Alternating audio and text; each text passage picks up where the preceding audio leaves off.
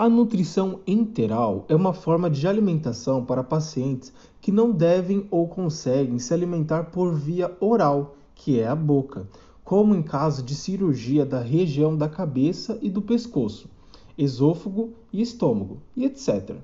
A ingestão dos alimentos pode ser feita por meio de uma sonda, passagem naso-orogástrica,